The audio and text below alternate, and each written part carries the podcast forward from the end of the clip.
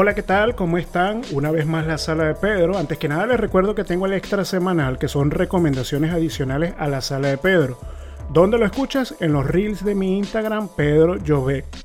Toda esta información y referencias que voy mencionando en cada episodio las tienes en la descripción del podcast. Ahora, quería comentarles que cuando hago episodios que tienen dos temas, generalmente son más cortos. Esto creo es porque no quiero que sea tan aburrido. De hecho, la premisa de hacer este podcast es que sean cápsulas informativas que no duren más de 10 minutos. En principio pensaba en 5 minutos, pero con el tiempo fue cambiando un poco esta idea, salvo los casos de invitados que pueden llegar hasta 45 minutos. En esta ocasión quería hablarles de Michael Winslow, y aunque no encontré muchísima información respecto a él, seguro algunos sabrán quién es, otros no, pero apuesto que muchos lo recordarán por la película Loca KM Policía. Claro que esto va a depender de tu edad. Si supera los 25 años, es probable que recuerdes a este personaje tan particular que hacía sonidos con su voz.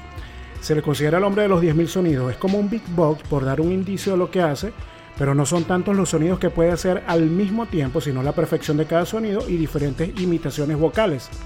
No tengo idea por qué comencé a recordar a este personaje y me puse a buscar videos en YouTube y me di cuenta que actualmente sigue su carrera en el mundo del entretenimiento basado en su voz. En la mayoría de las presentaciones son excelentes imitaciones de Jimi Hendrix, Led Zeppelin y diferentes sonidos que más que sorpresa causan mucha risa. Imagina que esto pasa porque dentro de todo este show lo más probable es que uno crea que es mentira y que necesita de algún aparato para realizar los sonidos con tan excelente ejecución. Lo más memorable fueron sus actuaciones en las diferentes películas de Loca Academia de Policía, que fueron alrededor de nueve. Este dato sí me sorprendió, pues no sabía que existían tantas secuelas de esta trama.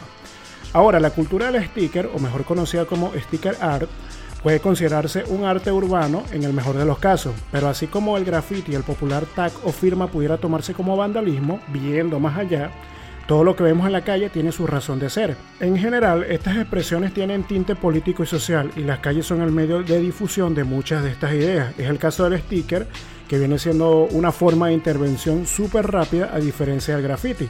Y haciendo un poco de historia, después de la Segunda Guerra Mundial, el sector ocio turístico debía activarse. Por tanto, las etiquetas complementan el papel de anunciantes y apuntan a los destinos turísticos. Por lo menos en Estados Unidos aparece una pegatina muy famosa y bastante sencilla que es Sea Rock City para promover el sitio montañoso del estado de Georgia.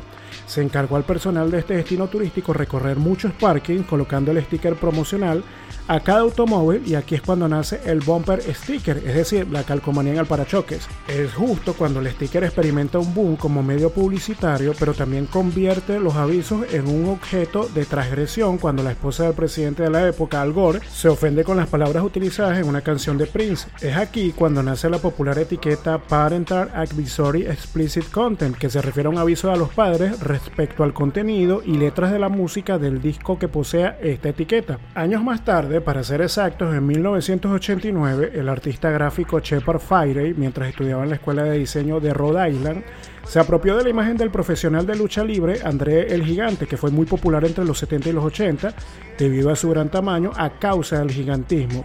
Shepard crea un concepto basado en este personaje, enfocándose en el rostro, lo vectorizó y agregó la leyenda Obi que se refiere a obedecer. Esto era como un indicativo de obedecer al gigante o simplemente obedece y lo que Shepard quería expresar con este sticker es que la palabra Obi intenta estimular la curiosidad y que las personas cuestionen la pegatina respecto a su relación con el entorno y la atención a los detalles de acuerdo a la percepción del espectador.